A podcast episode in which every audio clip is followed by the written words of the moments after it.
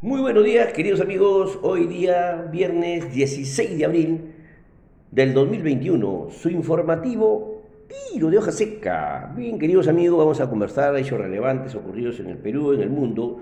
Vamos a hacer un comentario principalmente sobre estas últimas elecciones generales donde el ausentismo electoral, básicamente acá en Lima Metropolitana, superaron los procesos que en años anteriores ocurría, debido principalmente al COVID-19.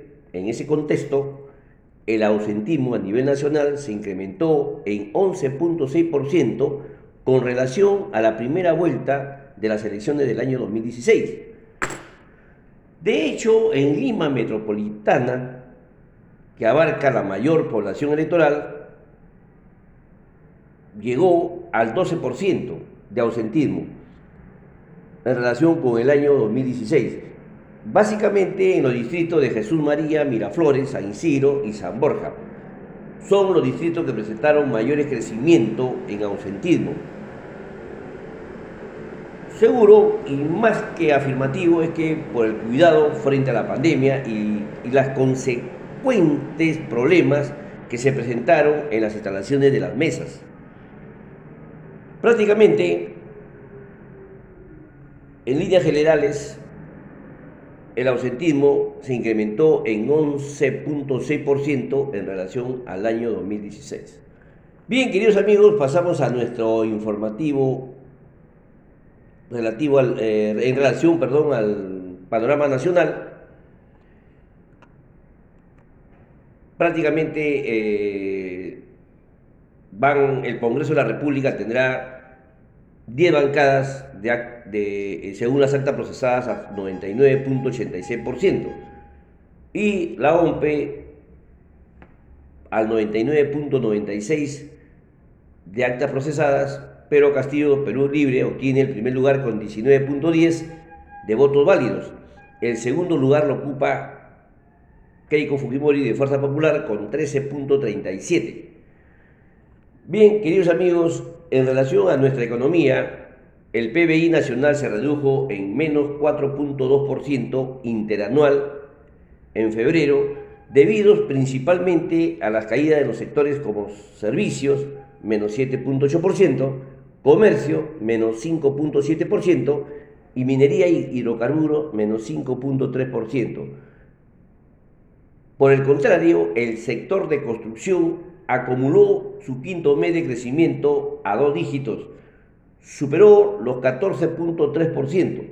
Por otro lado, en el trimestre móvil, es decir, de enero, febrero y marzo, la población ocupada en Lima Metropolitana se contrajo en 14.7% interanual y los salarios hicieron lo mismo a un ritmo de menos 9.3% continuando así el proceso de la precarización del empleo.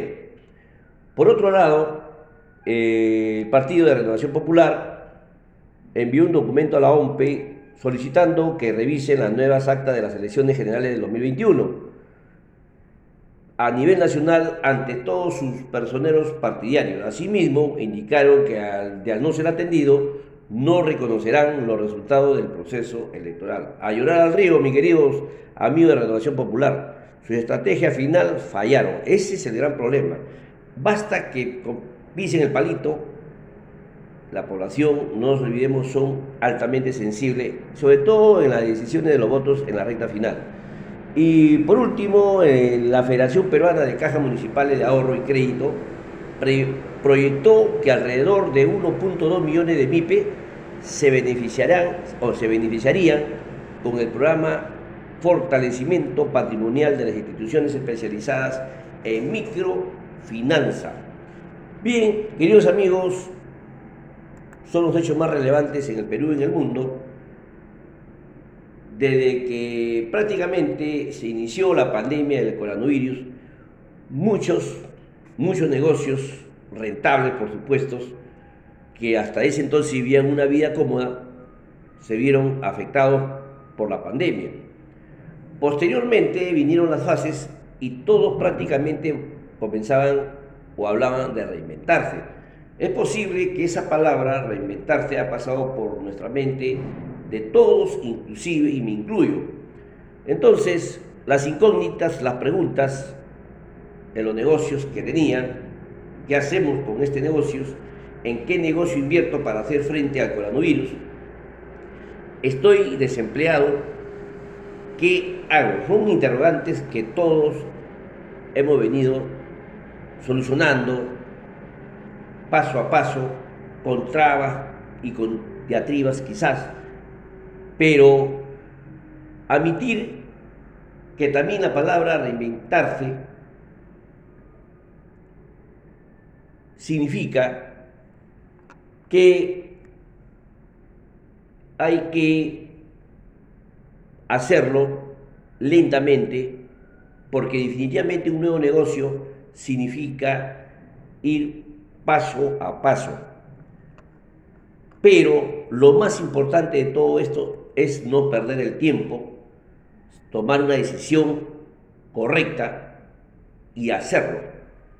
Por ejemplo, un desempleado que tiene una visión de negocio, pero está indeciso y aún no lo tiene claro, tendría que empezar primero por sacar su RUC o por reservar una razón social en los registros públicos y, ahí, y a partir de ahí existe la posibilidad de que siga pensando en su, en su negocio, en su futuro negocio.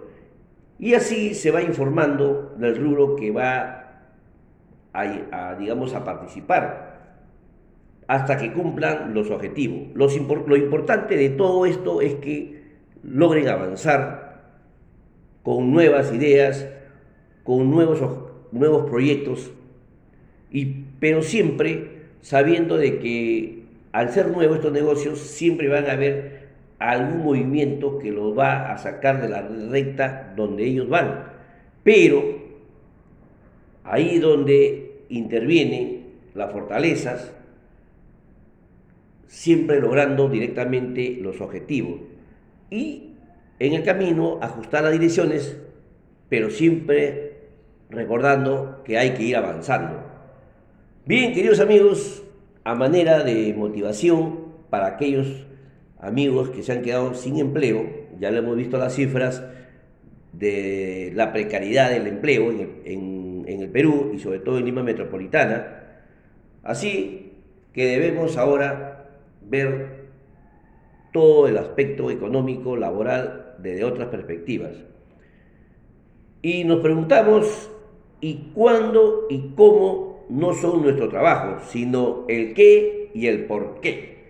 Bien, queridos amigos, dicho esto, nos vemos el día de mañana con nuevas informaciones, nuevos hechos relevantes y sobre todo, queridos amigos, a cuidarnos bien, no nos olvidemos que estamos en un promedio de 8.000 casos diarios, hay que guardar mucho la distancia, los protocolos de bioseguridad al 100%, hagamos esto ya una costumbre. Bien, mis queridos amigos, hasta el día de mañana, no, hasta el día lunes, lunes 19, que estaremos con nuevas informaciones, nuevos casos, hechos relevantes.